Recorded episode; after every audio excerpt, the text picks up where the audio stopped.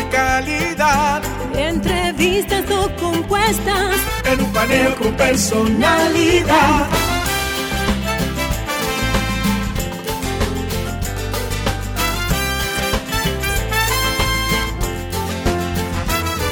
Un paneo con habilidad. Encuentro e interrogatorio. Un paneo con agilidad. Para lo importante y notorio.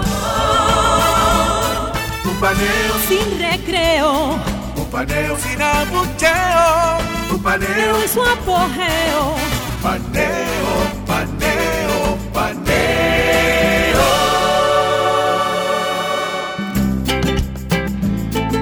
Saludos República Dominicana, soy José Liceo Almanzar, esto es Paneo Semanal, dando como siempre en primer lugar las gracias a Dios por permitirnos estar aquí con ustedes y a ustedes por concedernos el importantísimo honor de escucharnos por esta Sol 106.5, de vernos en YouTube, nuestro canal Paneo Semanal y en el canal de Sol 106.5 y de seguir nuestras redes sociales Paneo Semanal, saludando como cada sábado a mi hermano y compañero Luis José Polanco. Muy buenos días, Eliseo, y muy buenos días a todos nuestros queridos y amables teleoyentes que nos dispensan el favor de su audiencia, como todos los sábados, de 10 a 12 meridiano en este su programa Paneo Semanal. Eliseo, muchas informaciones internacionales, muchos eventos en la semana que acaba de ¿Cu- cuánta- transcurrir. ¿Cuánto tiempo teníamos nosotros que no hacíamos el programa? Porque han pasado como demasiadas cosas. Pero ¿Eh? muchísimas cosas. Esta semana ha coincidido con muchos eventos internacionales relevantes. Claro. para la vida. Ya nosotros habíamos mencionado la cumbre de los BRICS, habíamos mencionado, eh, habíamos hablado de, del chef de Putin, que Yev- acaba Yevgeny Prigozhin. de Yevgeny Prigozhin, que alegadamente ha sido, eh, ha sufrido un, un atentado que ha concluido con la muerte, pero hay que decir alegadamente. No, porque dice, eh, Sí. los accidentes suceden y nosotros lo probaremos. Exactamente, así mismo es, y Rusia ha sido, y Putin ha sido muy bueno en eso, siempre.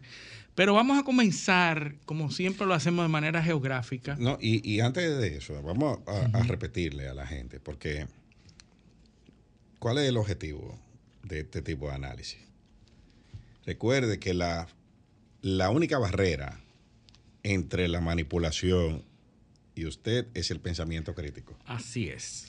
¿Entiende? O sea, ese es, es Esa es su única arma para de- defenderse de la no información o lo de la manipulación. es tratar de, de cada sábado de prestarle un par, de darle un par de ladrillos para que usted vaya construyendo su muro de contención para que no lo manipulen. O que lo manipulen menos, porque a todos nos manipulan. Así es, y es uno de los problemas más grandes por lo que está pasando la humanidad en estos momentos. Es la falta de información a pesar de la mega cantidad de información que hay, de, de- de elementos informativos que se, que se dan. Y de, y de- Hay- un mar de informaciones y todas deben ser pasadas a través del tamiz del criterio y del pensamiento crítico para saber cuáles son basura y cuáles son información real. y sobre todo del proceso, y otra, y, y además de eso, del proceso de desmantelamiento de las estructuras eh, que dotan de herramientas al individuo para desarrollar un pensamiento crítico. Sí. O sea, en- en- es lamentable que un, que, que un muchacho de, de esta época eh, carezca de esas herramientas y no es su culpa. No es su culpa. O sea, es que es- es un sistema que lo ha, que le ha quitado todo eso. Y por un lado diciéndole que eso no sirve para nada y por otro lado no enseñándoselo. Y le están desmantelando, como tú dices, su capacidad de adquirir conocimientos. Esta sema- yo yo, yo no, no sé si te llegué a enviar esos artículos. Pues Luis y yo pasamos la semana intercambiando una cosa. Eh, eh, hay dos artículos en un medio que se llama The Objective, un periódico español, de Ana Elvira Roca Barea.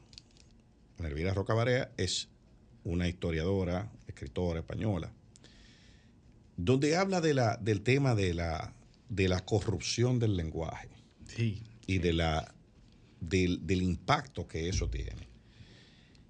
Y básicamente, lo, lo, vamos, lo conecto con, con un, un, autor que citamos mucho aquí, Sí, Noah, sí, Noah no- Harari. Noah Harari, que habla de, de cómo nos están hackeando el sistema operativo Claro. de la civilización, que es el lenguaje. Exactamente. El sapien, ¿por qué el, el sapien eh, triunfa sobre los otros homínidos? el lenguaje es una de las herramientas. Hubo otras, pero el lenguaje. ¿Por qué? Porque le permitió transmitir conocimiento. Después, ¿qué pasa? Que el- la transmisión verbal está sujeta a la caducidad, porque es el individuo que lo transmite. Sí, Y al sesgo, porque es lo que el otro entendió que aquel dijo. sí. Entonces ahí es que viene un nivel evolutivo que es la lectoescritura. Fíjate que el sapien, 50 mil años, lectoescritura, 5 mil años sí. tiene. Y esa, ese proceso de lectoescritura es lo que permite que la humanidad se desarrolle en los últimos 5 mil años más que en cualquier otro eh, eh, nivel eh, de, de nuestra existencia. ¿Por qué? Porque viene el proceso de acumulación de conocimiento. Sí. Ya yo puedo empezar donde se quedó el otro. Sí, Ya yo puedo saber lo que hizo aquel que yo, a, a quien yo nunca he visto. sí. Entonces, entonces, entonces, ¿qué pasa? ¿Qué es lo que está pasando ahora? Que eso se está corrompiendo sí. porque la el- el- cada vez la perso- la- los, los individuos leen menos y escriben menos. Así es. Entonces, se está tratando de sustituir la transmisión de información como nosotros la conocemos, cambiarla por otros medios. Pero ¿qué pasa? Que eso se puede hacer cuando tú tienes una base. Sí, sí. Si tú tienes una base y migras a otro sistema, no hay problema. Nosotros, Nosotros, tiene la, la referencia. nosotros podemos ver, nosotros podemos sentarnos a ver la serie de Pablo Escobar. Sí. Sí, ¿Tú y yo? tenemos contexto. Claro, tenemos porque todo. lo entendemos. Pero un muchacho que no ha leído nada, porque no se lo han puesto a leer en la escuela, porque su papá tampoco leen, porque la sociedad no lo incentiva a eso, va a ver eso y va a entender que eso es información. Y eso es lo que está pasando ahora. Por eso es que la mayoría de la gente no entiende, no conecta, no, no, porque además de eso, la historia se escribe a través de una serie de, de elementos de la historiografía que son fuentes, que son fuentes, eh, la literatura, la música, eh, la filosofía, o sea, son fuentes. Y todo eso se lo han quitado. Sí, sí, y el Todas contexto multidisciplinario que te da el conocimiento, tú mencionabas en un programa y fuera del aire, la importancia del proceso académico, de cómo es que el primer curso se entiende algo, el segundo curso otra cosa, el tercer curso, y tú vas construyendo una serie de habilidades que te permiten adiestrar el pensamiento Claro. y que el pensamiento pueda darse y la razón tenga, eh, pueda ejercitarse. Ahora, nosotros tendemos a desmeritar todas aquellas cosas que Sí. consideramos que no son útiles. Sí, sí. Y ese, ese, ese, esa, eh, eh, práctica de desmeritar se le, se le, se, le- se le ad- se adereza o se adhiere, se adhiere, mejor dicho, a, a esa práctica unos niveles de intolerancia terribles. O sea, ya la dialéctica, el ver al contrario, el ver, el tratar de aprender del contrario para desmontar el argumento, eso no existe. No existe. Ahora es que el contrario no tiene derecho a existir. No, y la estridencia asociada con el absolutismo. Exacto. Porque lo que tú entiendes, eso es, y como funciona la estridencia en los medios de comunicación masivos. Y la redes, resonancia. y la resonancia. Sí. Entonces tú te vuelves más estridente para imponer tu punto. Y con eso viene un absolutismo. Yo he oído y hemos oído y hemos criticado mucho personas que, que son, que han- se han convertido en personas famosas hablando sobre temas de manera absoluta. Claro. Absoluta. Claro. Esto es así y punto Sentenciando. sentenciando. Sí. Y no hay espacio ni siquiera para el disentimiento. no, no, que no hay una operación de, de- de ponderación de las diversas De posiciones y de llegar a una conclusión. O sea, Descartes, a Descartes lo, lo- lo- lo han matado eh, eh, eh, en, la, en, la, en, la comunidad del pensamiento. Ya eso no existe. Pero no te vayas más lejos. El, pensamiento científico está completamente, completamente distorsionado. Distorsionado. Aquí lo que nosotros llamamos científico no es científico. No. Para nada.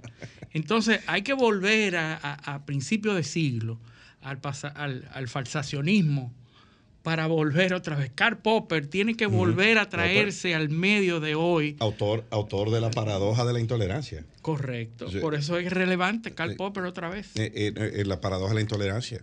No se puede tolerar a los intolerantes. Pero no tolerar a los intolerantes es un ejercicio de intolerancia. Sí. ¿Entiendes?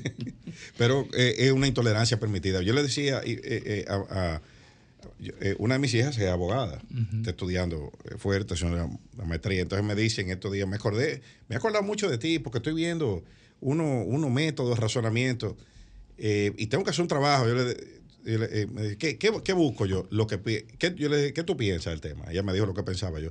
Ahora busca todo lo que piensan contrario. Claro. Y trata de discutir con ellos. Ese es el trabajo no busques lo que piensan igual que tú, porque ya tú no, necesitas que te convenzan de lo que ya tú, de, la conclusión a la que tú llegaste. Comienza a buscar lo que dicen lo contrario y, y trata de responderle a ellos. Y así tú siempre vas a tener, eh, va, a tener la mejor vista. Y si tienen que cambiar, el mejor punto de vista, y si tienen que cambiarlo, pues tú lo cambias. Tienen que modular, tienen que ajustar da espacio para eso. De quien se aprende del contrario. Correcto. Y eso es lo que le han quitado a, a, las generaciones de ahora. El contrario no puede existir. Solo soy yo y los que piensan igual que yo.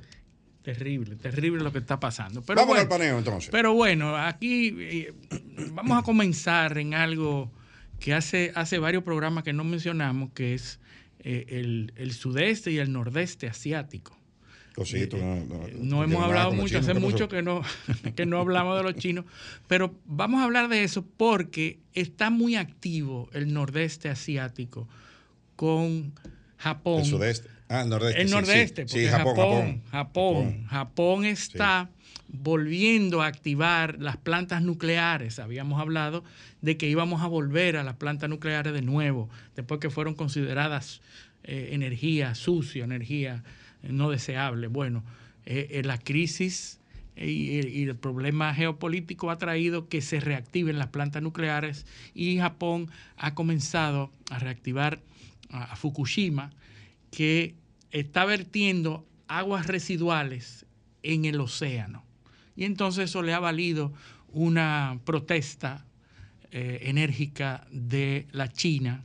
China está condenando a Japón, está condenando a Corea del Sur y Japón porque están siendo, están haciendo ejercicios militares muy por encima del nivel de hace años. Es decir, los ejercicios militares se han incrementado y esos ejercicios militares se están haciendo en, eh, con la colaboración de China, perdón, de Japón, Corea del Sur y Estados Unidos, que tienen una actividad militar muy intensa en esa región. Entonces China ha salido a protestar por un tema ambiental y Estados Unidos entonces por su parte está protestando por el lanzamiento fallido de un, de un satélite espía por parte de Corea del Norte porque la forma en que lo está tratando de poner en órbita es utilizando eh, unas tecnologías prohibidas de misiles. Y entonces está muy eh, activo de nuevo. Ya vimos que eh, fueron desviados unos buques de, Filipinas. China ah, le ha impedido el paso a unos buques filipinos que hacen comercio en esa zona. Hay que decir que hay una zona pesquera muy importante en el sur de Japón y que entonces ese comercio está siendo eh, interrumpido tanto por, el, por los ejercicios militares como por las protestas de China que ha eh, prohibido, que le ha puesto una barrera al pescado, a, los peces, al pescado, a, las flotas pesqueras de Japón. Y está, entonces está baneando el comercio de pescado de Japón No, para eso- China, y- que, y- que es un importante consumidor Y de ese vertido de, de agua de Fukushima ha ayudado a justificar un poco el, el tema de los, de los, del, del control al pescado. Pero hay que recalcar una, una cuestión. Los chinos, porque eh, la- eh, aquí hay que jugar con el principio de acción-reacción. Estados Unidos tiene 23 bases militares en Japón. Sí, sí, sí, sí. Y en Corea tiene, tiene alrededor de 10. Pero en la zona tiene muchísimas, 200 y pico. Eh, exacto. Eh, pero en, en Japón solamente hay 23. No, eh, pon, eso de parámetro. En Corea del Sur hay como 10 o 12 bases militares. Eh, hay en Filipinas, en Guam.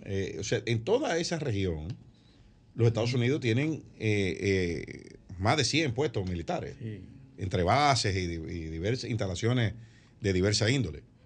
Entonces, es, eh, eso es lo que preguntan los chinos. Dice, pero ¿por qué los Estados Unidos tienen que tener, tienen que tener toda esta presencia militar aquí?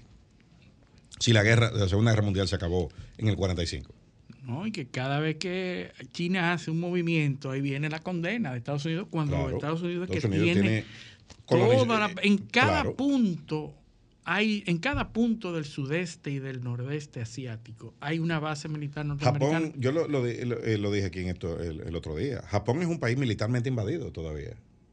O sea, un país que tenga 23 bases militares extranjeras de, una, de, otro es un país militarmente invadido. completamente. Está invadido. O sea, Japón perdió la Segunda Guerra Mundial y, y tiene, y tiene toda esa presencia de tropas norteamericanas ahí. Sí, sí, pero no, no es invadido, es asumido. Porque Japón Bueno, pero- siempre responde a, las, a los intereses y siempre ha respondido después de la Segunda Guerra Mundial y nunca se ha apartado de la política norteamericana. Bueno, pero. es, es como que fue- asumido, igual que Corea del Bueno, Sur. no, pero espérate, espérate. No, no, no fue asumido. no. Eh, eh, porque fue- los americanos se metieron ahí después de, después de dos bombas atómicas. Correcto. O sea, Japón sí, perdió una guerra, se rindió. Y parte de, los, de las estipulaciones de la rendición fue dejar que los Estados Unidos le instalaran 23 bases militares y no tener fuerzas armadas.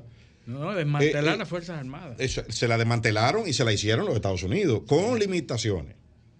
Este- esto- o sea, que es un país. eh, recuerda, ¿Tú te acuerdas del concepto de, de, eh, de paz, eh, la paz romana? sí, sí. La paz- eh, la pa- la- los romanos, la paz romana era que lo- los romanos llegaban, no, no, te dejaban tranquilo eh, cuando tú perdías la capacidad de defenderte. Entonces, eso es paz. Entonces, ¿qué es paz? Eh, la ausencia de guerra, pero no, no la ausencia de conflicto. ¿eh? sí. Es que no hay guerra, porque como tú no te puedes defender, Sí. ya yo, ya, eh, yo, yo, yo gané. Entonces, es el mismo concepto. 23 bases militares. La paz es el- la carencia de, de, capacidad de, capacidad. provocar una guerra de la, del, del- del vencido. Ujú. ¿Entiendes? O sea, que no es tampoco eh, eh, una, un- No es una solución del equitativo, no es conflicto. equitativo. Entonces, ah, recuerda, recuerda que a Japón se le dio el mismo trato de Alemania Sí. en la Segunda Guerra Mundial.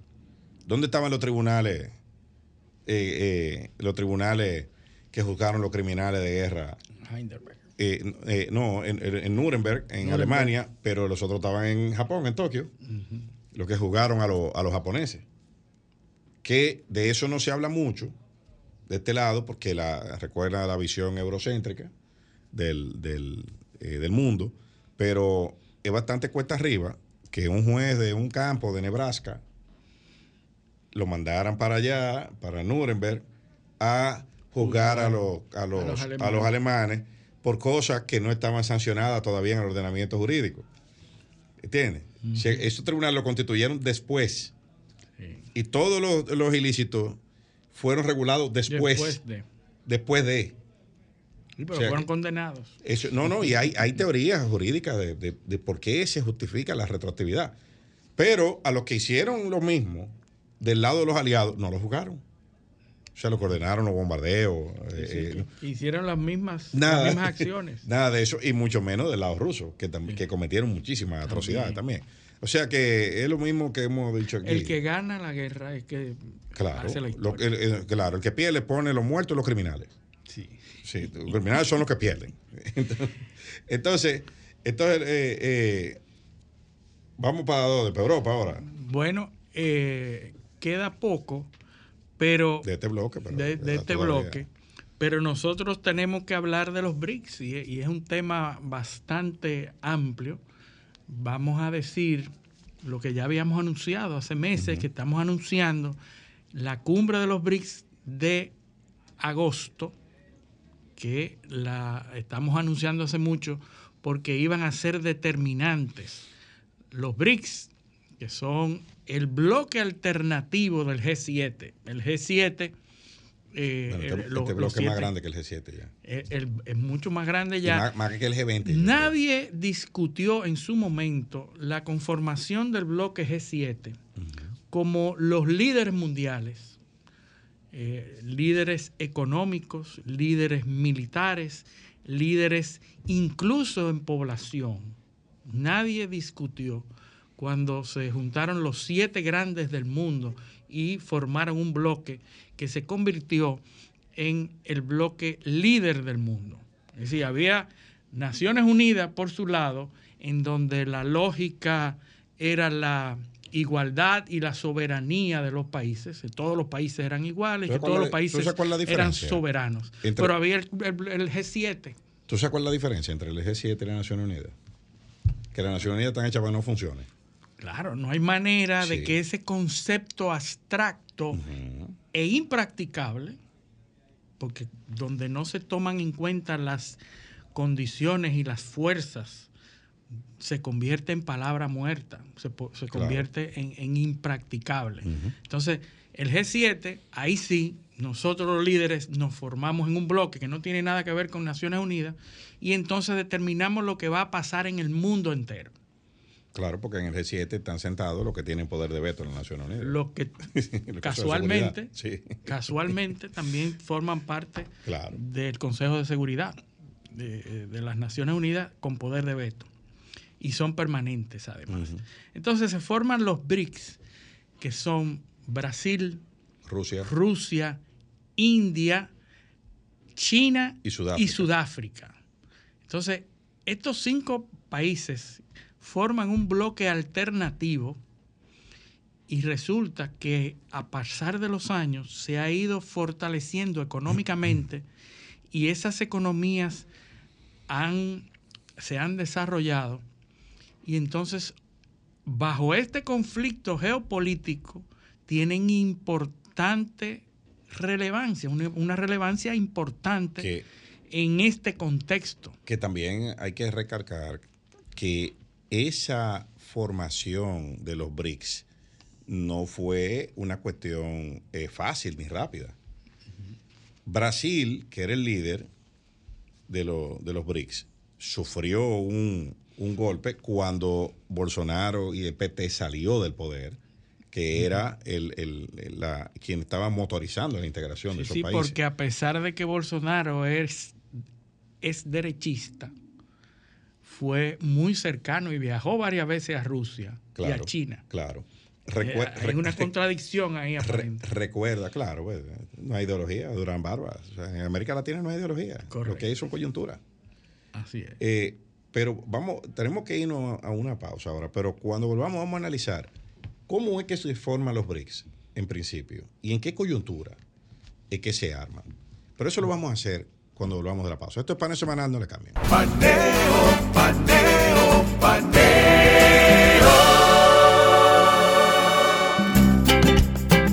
Continuamos en paneo semanal por esta Sol 106.5 FM, también en YouTube, en nuestro canal Paneo Semanal y en el canal de Sol 106.5 y en nuestras redes sociales Paneo Semanal.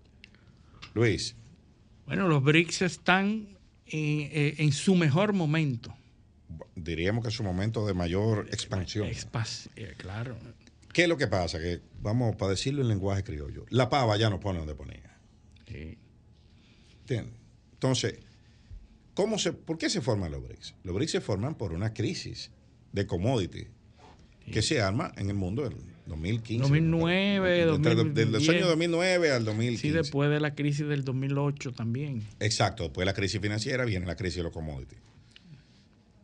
Se forman, obviamente, Brasil es uno de los productores de commodities más grandes, más importantes del mundo. Tiene reservas de petróleo, tiene madera, tiene Bueno, tiene de De todo. todo, sí, sí, arroz. Tiene de todo. China es uno de los mayores consumidores de commodities del mundo.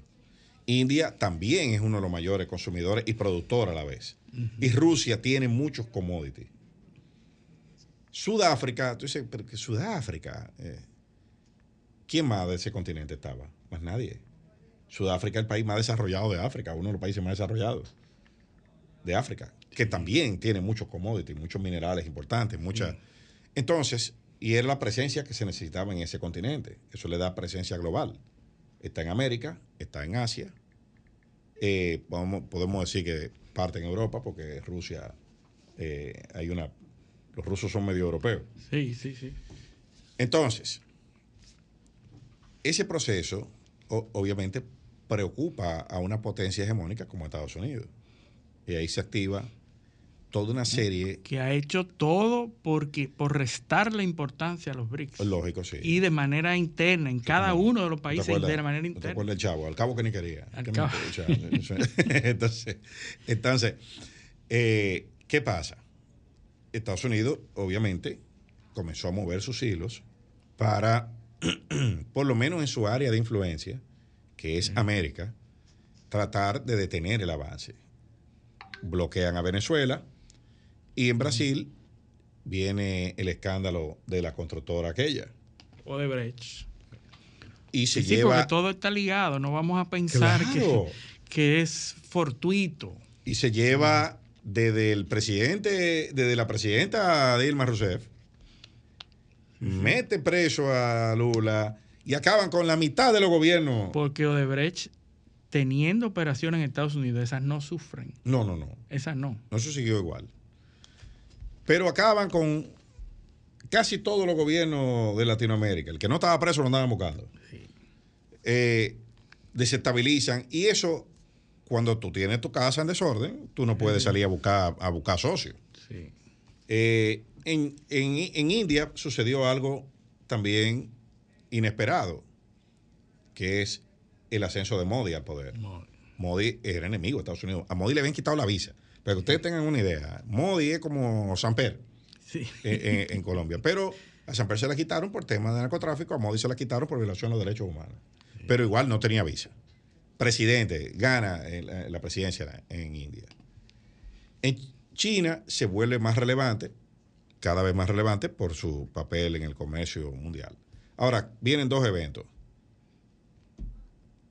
COVID, Sí, la pandemia. pandemia, y viene la guerra en, en Ucrania. El COVID provoca una crisis monetaria. O sea, ya de repente, de repente, Paralización de la economía. claro, Y una cantidad de recursos que fueron emitidos. ¿no? y viene la, la se- la secuela de todo ese dinero que salió, una crisis de inflación. Obviamente, cuando hay inflación, hay, hay desconfianza en los mercados, en las monedas, y se quiere buscar rutas, vías alternativas. China, la economía china está sufriendo eh, por las restricciones que están intentando poner los Estados Unidos y la Unión Europea. Viene entonces la guerra en Ucrania, que crea otra crisis de commodity. Una crisis en el, en el, en el tema del, del gas natural, crisis en el tema del petróleo, que subió a niveles, a niveles importantes. Y eso es lo que provoca que estos países comiencen y otros que estaban ahí, que tienen problemas similares, intenten nuclearse. Y eso es lo que trae como resultado esta ampliación del- de los BRICS. Recuerda que hay un bloqueo para que no se pueda eh, comercializar con Rusia. ¿Tú hay bloqueo para los países para que no comercialicen con Rusia y, y tienen que buscar. Pero tú sabes quiénes estaban sentados Alternativas. en, en la, en- en la mesa con de nuevo ingreso. ¿Con quién? Arabia Saudita e Irán. Correcto. ¿Tú recuerdas que- Casualmente hablamos no. del papel de China Claro, en esa unificación de países enemigos. claro. Y eso fue a cambio de, de- de parar el conflicto en, en Ye- en- en- en Yemen. En Yemen. Porque los iraníes apoyaban a, la- a- a los... Sí, sí, cada país tenía un, un representante. Había, Ah. ellos apoyaban a uno y los, y los saudíes a otros. lo- claro, lo- lo- los, los iraníes apoyan, en guerra proxy. apoyan a Ansarollah, que es la facción eh, que los saudíes no reconocen en Yemen. Sí, donde hay una coalición entre Arabia Saudita y, y Emiratos Árabes Unidos para bombardear Entonces decían, a Yemen. ¿para qué China está provocando la- la- la- el acercamiento entre Arabia Saudita y- e Irán?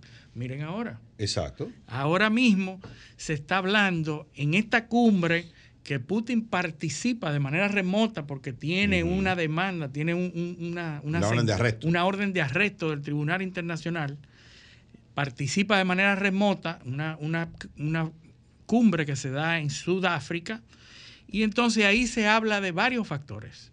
Primero, la ampliación de los BRICS. Estamos hablando de que a esa cumbre ¿Quién fueron entraron? 34 países invitados, incluyendo Cuba, que no había participado todavía. 34 países invitados y se está hablando de la expansión de miembros de Argentina, Etiopía, Egipto, Irán, Arabia Saudita Exacto. y Emiratos Árabes, ¿Quién iba a pensar hace, hace dos o tres años que iban a coincidir en un que foro, Irán y Arabia Saudita iban a estar en el mismo sitio sentados? un foro En, económico. en un foro económico nuevo, porque si tú me dices, bueno, en la OPEP, pero bueno, eso era Sí, eso sí, viejo. eso es viejo. Ya estaban, ya ellos estaban ahí. Pero que si iban los dos a entrar al mismo tiempo a un, a un foro. Tú sabes que los BRICS ahora tienen a los países que producen el 43% del petróleo del mundo. No, si entran estos son el 80% del El- petróleo. no, es claro, si tú cuentas las reservas. si te encuentran las Si reservas, cuentas las reservas, pero en bombeo activo, de los 100, de los 105 millones de barriles de petróleo que se producen eh, eh, a diario, 43, cua- entre 43 y 45 millones de barriles de petróleo lo bombean países que están ahora mismo en los BRICS, que representan Increíble. más del 30% del Producto Interno Bruto del, mundo. Del mundo. Eso sea, no es cualquier grupito. que son más grandes que la- a nivel económico, son más grandes que la Unión Europea pero son más grandes que el G7, y que el G7, exactamente. que es la contraparte contraria, la, la contraparte alterna. Y te están La- diciendo, te están diciendo, ya no solo vamos a comercializar nuestras cosas en dólares. Eh, eh, vamos, vamos a Vamos a crear una nueva moneda, No. porque todo eso se comercializa en dólares. O sea, el comercio mundial es en dólares. No, y la transición, eh, pero, pero en la transición, vamos, la meta es una moneda. Pero mientras tanto, vamos a constituir un banco central o una especie de, de organismo equivalente a un banco central que va a prestar en la moneda de cada país Sí, sí. Para prestarle al otro la moneda de aquel. Mira, la, la- la propuesta, porque lo que sí es tan claro de que no van a comercializar en dólar más. Ujú. ¿Por qué? Porque el, no solo, que no solo en dólares. el asunto del dólar es que al comercializar en dólar tienen que considerar a los Estados Unidos. Y el valor del dólar fluctúa de acuerdo a la voluntad de los Estados Unidos. Entonces, la única manera de ellos O a los intereses. de o a los Estados intereses Unidos. de los Estados Unidos y al, y al valor que los Estados Unidos entiendan. Primero se habló de respaldar una nueva moneda en oro, pero ¿qué pasa? Que los precios del oro fluctúan Y además es un. y entonces ca- no todos los países están de acuerdo en eso. no, es que no hay Entonces, flexibilidad. no, y entonces están hablando de una moneda que se llama R5. ¿Tú sabes por qué se llama R5? ¿Por qué? Porque todas las monedas de los BRICS, por lo menos los cinco principales, comienzan con R. Oye, qué interesante. El real, el rublo, la rupia, La rupia. el renminbi, que es el de China, Ajá. el rand, que es el de Sudáfrica. Sudáfrica. Todos comienzan con R. Entonces están hablando de formar una nueva moneda R5, pero que en estos momentos en el mundo no hay que emitir una moneda ya. Esa moneda puede ser virtual. Lo único que tú necesitas es un organismo que haga la conversión. Y, y tú puedes tener, no necesitas ni siquiera un banco central que emita. Y hay muchas ideas. Lo que está claro es de que el dólar no va a ser la moneda Única. única y fuerte, ni que va a eh, dominar eh, el asunto económico. Obviamente, los Estados Unidos eh, está recurriendo a la estrategia de minimizarlo ante la ante la falta de opciones que tiene o, o de posibilidades para actuar en contra. y también la división interna del país. Esta semana vimos cómo, cómo al presidente Trump lo llevaban, le- lo, lo- lo acusaron de nuevo en Georgia y él se entregó, le tomaron su foto, la difundieron eh, como, como si fuera un trofeo de guerra y lo que han hecho es lograr el efecto contrario. O sea, yo no sé quiénes son los que están dirigiendo la estrategia contra Trump, no, no, porque cada cosa que hacen lo Se que- revierte, se, se revierte. revierte. Para que en la usted- medida en que obtiene más y más acusaciones y indictments, porque no son lo mismo, eh, la popularidad sube. un indictment es una imputación. Una imputación, pero por un gran jurado. El grand jury es el que hace el indictment y la acusación la hace el El fiscal. fiscal. ¿verdad? Sí. Eh, una acusación, un fiscal puede acusar y entonces viene la acusación, tantas acusaciones. Pero cuando es un jurado que se llama para ver si procede eh, la acusación es un indictment. Sí, es el juicio previo. El es el juicio auto de previo. apertura de juicio de aquí. Exactamente. Para que la gente entienda. Para que la gente entienda. Entonces ya ese es el indictment. Y ha sido increíblemente, eh, eh, o sea, condenado a presentarse a una de las cárceles más paupérrimas que tienen los Estados Unidos. Es como, es como si lo tuvieran. eh, eso está, eso, quien está dirigiendo eso tiene que ser el jefe de campaña de Trump. Pero de verdad que sí. Porque es porque increíble. es increíble. Señores, el debate de los, de los precandidatos republicanos que organizó Fox esta semana, el miércoles fue, tuvo 12.8 millones de televidentes. Trump no fue a ese debate y decidió darle una entrevista a Tucker Carlson, que está en X, que era Twitter antes.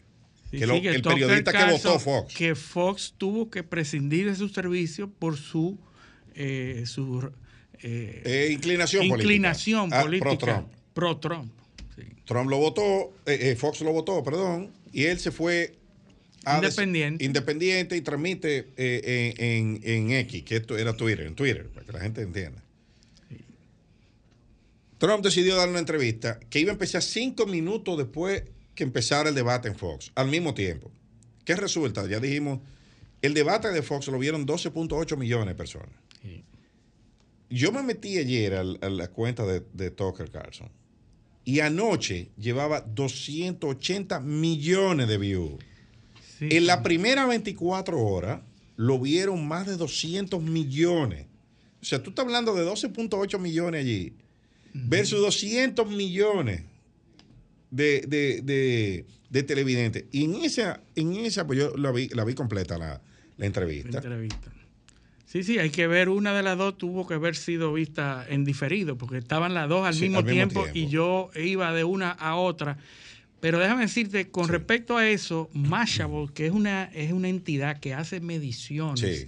de eso, realmente eh, Tucker Carlson dijo, bueno, aquí nosotros tenemos 200 millones de views, pero Mashable hizo la- la- el conteo real del momento de ver la entrevista por más de dos segundos al momento de estarse produciendo el debate republicano Simultáneo. en simultáneo y entonces ahí fueron 14.8 millones en simultáneo por más de dos segundos. Entonces, realmente la, la- el rating es 12.8 millones el debate republicano Y 14. y 14.8 la entrevista de Trump. Obviamente, como fue a través de las redes, a partir de ahí, en diferido, deben haber vistas, que es diferente, vistas más de 200 millones de vistas. 280. 280. Entonces, que es un escándalo. realmente, el ganador del debate republicano fue Donald Trump Sin ir. sin haber ido. Sí, sí. Es cierto. increíble, es increíble. Y Concitó más audiencia.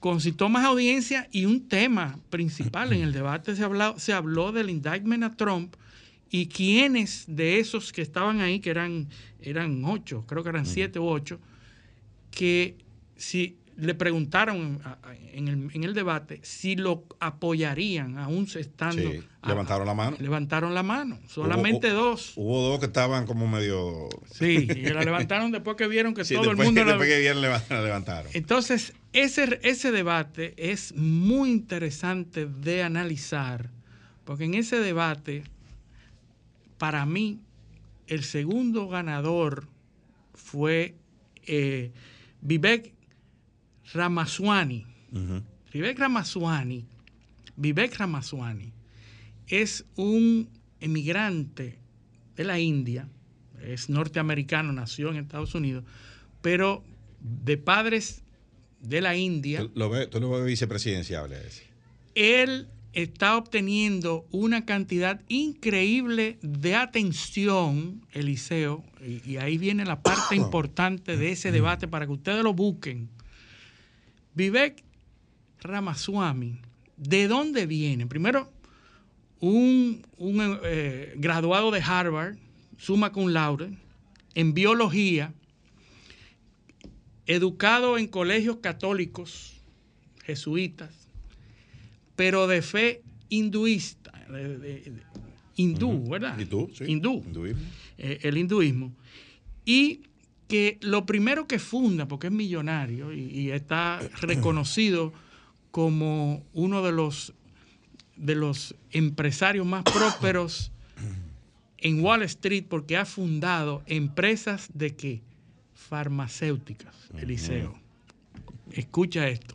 Farmacéuticas. Y es el único candidato republicano que no ha sido condenado por ninguno de los otros medios anti-Trump. Ninguno de los medios que se consideran demócratas o que se consideran progresistas han condenado ninguno de los pronunciamientos de Vivek Ramaswamy. Entonces, ¿por qué? No hace falta tener mucho cerebro para darse cuenta de que habiendo fundado empresas farmacéuticas y, y, y, y, ser millonario en esas empresas, le da una cobertura y una protección diferente a los demás candidatos del Partido Republicano. Entonces, si ustedes lo buscan, es una, es una estrella en el firmamento. Eh, no creo que va, es, es, radical, es un conservador radical. Habla de, de, liberación, de la liberalización del comercio de armas, habla de muchísimos temas muy fuertes, pero increíblemente no es condenado ni atacado por los medios CNN, ni NBC, ni MSNBC, nada de eso. Entonces, a, tuvo la atención de todos los participantes en el debate, todos se dirigieron a él y todos hablaron con él con lo cual entiendo que es el segundo uh -huh. ganador del debate. Sí, porque eh, eh, consigue el exposure. El exposure, que... todo el mundo, obligó a que todo el mundo se dirigiera a él en el, en el debate. Eh, de ahí a que gane, no, porque la, no podemos obviar el fenómeno Trump. Sí. Y bueno, eh, eso, eso en Estados Unidos. Ahora, hay una parte, hay algo que no se nos puede quedar la muerte de Yevgeny Prigozhin. Prigozhin, el eh, chef de Putin. Eh, el hombre, el, el, el, el, ex jefe de Wagner con su cúpula, porque no fue solo él. Sí, sí. Algo muy extraño, ¿eh? Sí, sí. Para una persona que vive de eso. Tú sabías que en el 2009, el 2019, él eh, anunció, su, o sea, anunció la muerte de Prigozhin, ¿verdad? En el Congo en el Congo, en un, en un accidente, eh, se anunció que había muerto Prigozhin. Lo importante aquí es lo siguiente. Sabemos lo que el intento de golpe, conocemos todo, pero hay que ver los, el, eh, esta muerte hay que analizarla en el contexto también del cambio de narrativa sobre la guerra en Ucrania. Uh -huh. Lo bueno de la prensa norteamericana es que se dice todo. Lo que pasa es que se le da relevancia sí, sí. a una posición sobre, sobre otra. Sí. Pero todo está dicho. Todo Hay está una que acapara la atención y otra no. El New York Times, que es un periódico muy conservador, hay unos periodistas, creo que son tres periodistas, tres o cuatro. Eh, ahora se me han ido los nombres, pero están escribiendo una serie de artículos sobre la realidad en el frente en Ucrania. Hay un artículo que habla sobre el número de bajas y otro sobre el tema de la ofensiva. En bajas, ya del lado de Ucrania, hay más bajas que lo que tuvieron los norteamericanos en Vietnam. O sea, se está hablando de los cálculos más conservadores de 70 mil soldados muertos y entre 120 y 130 mil heridos. O sea, estamos hablando de 200 mil bajas. entre los militares. Imposible de, ganar. no, pero espérate, que el dato más, más escalofriante es que el ejército eran 500 mil. O sea, Ucrania ha perdido el 40% de sus tropas regulares en 18 meses. ¿Te imaginas el impacto psicológico de ese, de ese conteo, de esa estadística? El Instituto de Sociología de Kiev publicó una encuesta hace dos o tres semanas. 86% de la población de Ucrania ha perdido a un familiar o algún conocido en, el, en la operación militar. Los analistas militares norteamericanos que citan en esos artículos New York Times calculan que Ucrania ha perdido alrededor del 20% de su armamento en la contraofensiva. Increíble. O sea, estamos hablando, ah, ¿qué es lo que se quiere ahora?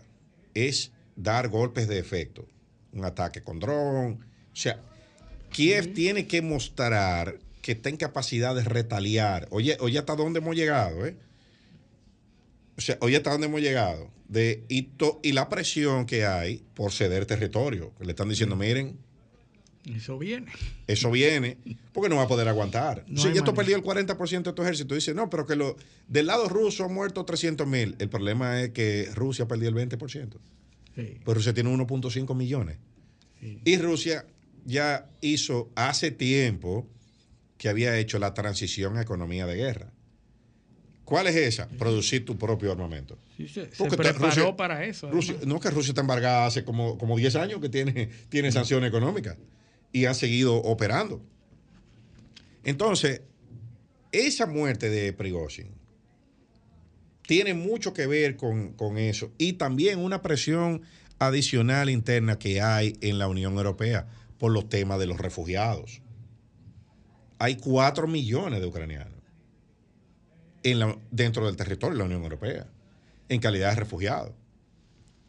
Recuerda, recuerda que en 2015 hubo una crisis de refugiados Polonia. Eh, del, norte, del norte de África y de parte de, de, Eurasia, de, perdón, de, Eurasia, del medio, del Oriente Próximo. Oriente Medio también. Y eh, Oriente Medio. Recordemos Polonia y su, y su tema con, la Unión Europea. ¿Tú sabes cuántos refugiados? Fue un millón de refugiados que recibieron en 2015. Pero el año pasado, este año, van 300 mil. O sea, silenciosamente ha ido otra vez montando presión a tal punto que el Parlamento Europeo se espera que el Parlamento Europeo, antes de, que, de concluir la próxima legislatura, que es en mayo del, 2024, apruebe una nueva directiva de manejo de refugiados. Pero claro, y a eso tú le unes la crisis en África. No hay. Exacto. El, el problema que viene es migratorio y de refugiados indefectibéismente. Entonces, a esa guerra tienen que darle término. Hay presión interna las estadísticas de la, eh, eh, de la economía alemana fueron, salieron publicadas, eh, creo que ayer o antes de ayer. 0% de crecimiento.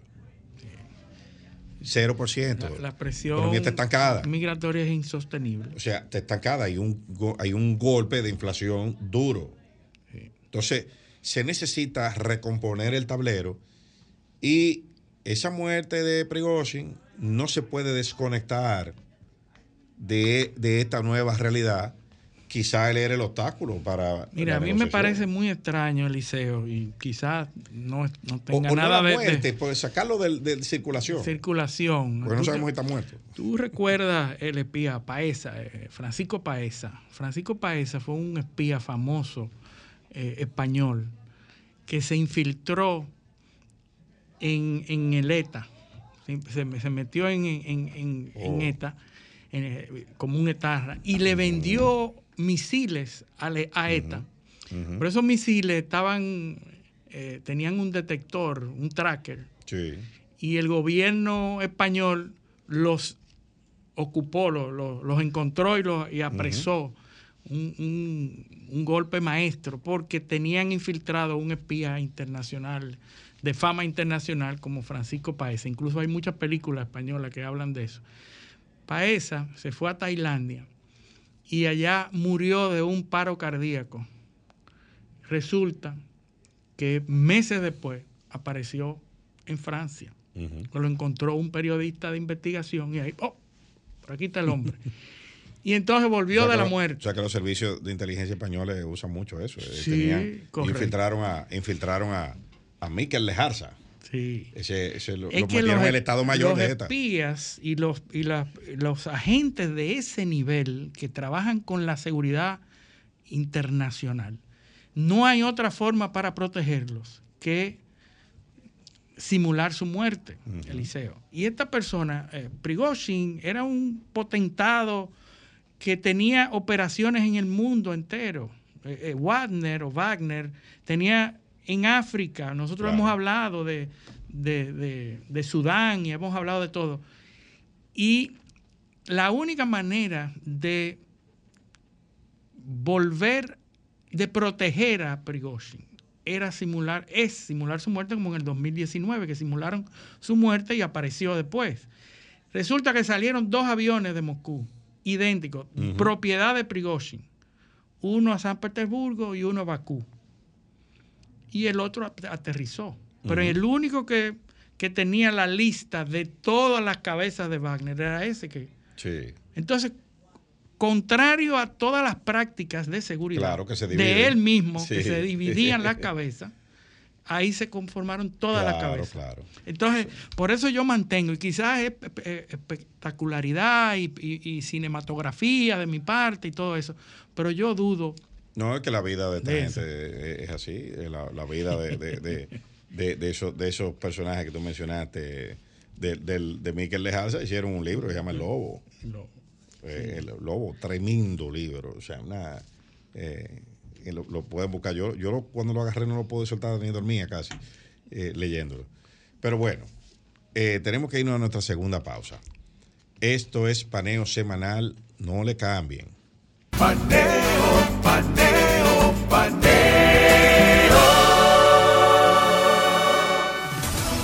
Sol 106.5, una estación del grupo RCC Miria. Hoy es un buen día para ahorrar energía. Utiliza equipos de alta eficiencia energética y desconéctalos si no lo estás utilizando. Apaga las luces en áreas desocupadas. Asegúrate que el aire acondicionado esté en los grados de eficiencia recomendados. Con estas pequeñas acciones marcas la diferencia. Comisión Nacional de Energía. Garantía del Desarrollo Sostenible. El dominicano, cuando quiere, puede, lucha como nadie para progresar. Su corazón, la esperanza crece, sabe que la fuerza está en la unidad. Dominicana, dominicano, somos vencedores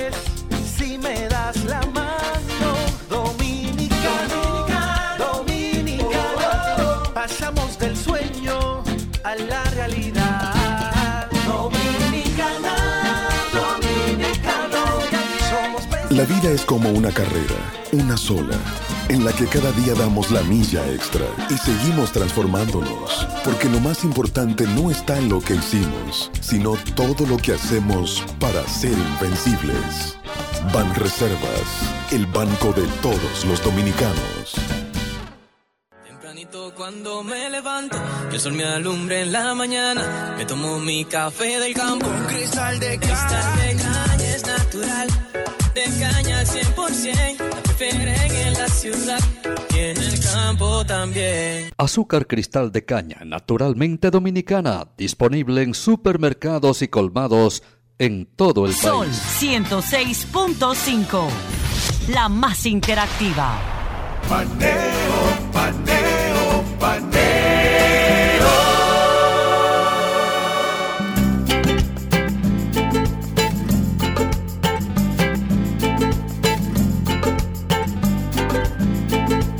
Continuamos en el paneo semanal por esta Sol 106.5 FM. También en YouTube, nuestro canal Paneo Semanal y en el canal de Sol 106.5. Y en nuestras redes sociales, Paneo Semanal. Vamos, Luis. Bueno, ya tenemos a nuestro tú, ¿eh? invitado especial de, eh, de este programa Paneo. Lo tenemos vía Zoom. Eh, la verdad es que es un honor para nosotros tener de nuevo a José Elías. Eh, nosotros le decimos Elías porque tiene un canal en Telegram para que habla de tecnología, que habla del espacio, de todo lo que es desarrollo de la civilización, es un tecnócrata. Eh, lo traemos para hablar de inteligencia artificial, ese tema tan apasionante. Ya eh, vimos que tuvo hace pocos, pocas semanas un seminario sobre inteligencia artificial en, en la parte norte del país, porque él vive en Santiago. Ese es el único problema que tiene José Elías. No, hombre, no. es que vive en Santiago y no ha querido venir a la capital nunca. Pero allá, Santiago, Santiago es la capital del Cibao. la capital del Cibao, y debo decir que una de las personas que más conoce de tecnología y de adelantos científicos. Incluso mencioné en una aparición anterior que estuvo en la NASA haciendo eh, entrenamientos eh, para, para ser astronauta, para optar por, por ser astronauta. Pero eh, le damos la bienvenida, eh, José Elías. Muy buenos días. Bienvenido a tu programa Paneo Semanal. ¿Cómo estás? Vamos a ver si, si el Zoom nos ayuda. La- exacto. Vamos a pe- Está ahí, José Elías. Ponle la, pan- ponle la pantalla. Ah, te- tiene, tienes que poner tu micrófono. pon el micrófono, José Activa el Elías. micrófono. Vamos a ver. Actívalo. Vamos a ver. Ya, ahí Aquí- está. Ya. Muy bien. Está activo el micrófono. Ahí ya lo estamos viendo. Eh, ¿Qué pasó? Se fue otra vez. se, se fue el Estoy en micrófono. vivo, ¿eh? Vamos a ver. Bueno, pero este tema, esto es un tema. eh, eh, Sumamente apasionante. Es Nosotros. un tema apasionante. Tú sabes que eh, yo, yo recuerdo cuando eh, eh, mucho al, al juez al juez Brandeis, el juez de la Suprema Corte de Justicia de Estados Unidos, eh, de los años creo que 30, 40, que decía, eh, una, él falló una sentencia Está activo el micrófono, está activo. y él, él, Sí. desar- él dice, él dice, Ahora le preguntaron sí. que qué era pornografía, ¿Me él decía, yo no sé, no puedo definirla, pero la reconozco cuando la veo. La veo. Entonces la inteligencia artificial es eso. Es así. Vamos a ver si, si ya tenemos audio de, de José Elías. Ah, bueno. Ah, bueno. Ah, ya. perfecto, que somos, somos nosotros que Que es estamos. por aquí la cosa. Ahora es por aquí. Ah. Hola, José Elías. Hola, un placer, señor, otra vez por acá. Ahora sí, ahora ahora, sí. Bueno, en- encantado de tenerte en este programa que como ya tú podrás haber visto, nos, en- nos enfocamos en las cosas verdaderamente relevantes y la inteligencia artificial no es eh, un tema que deba eh, pasar desapercibido.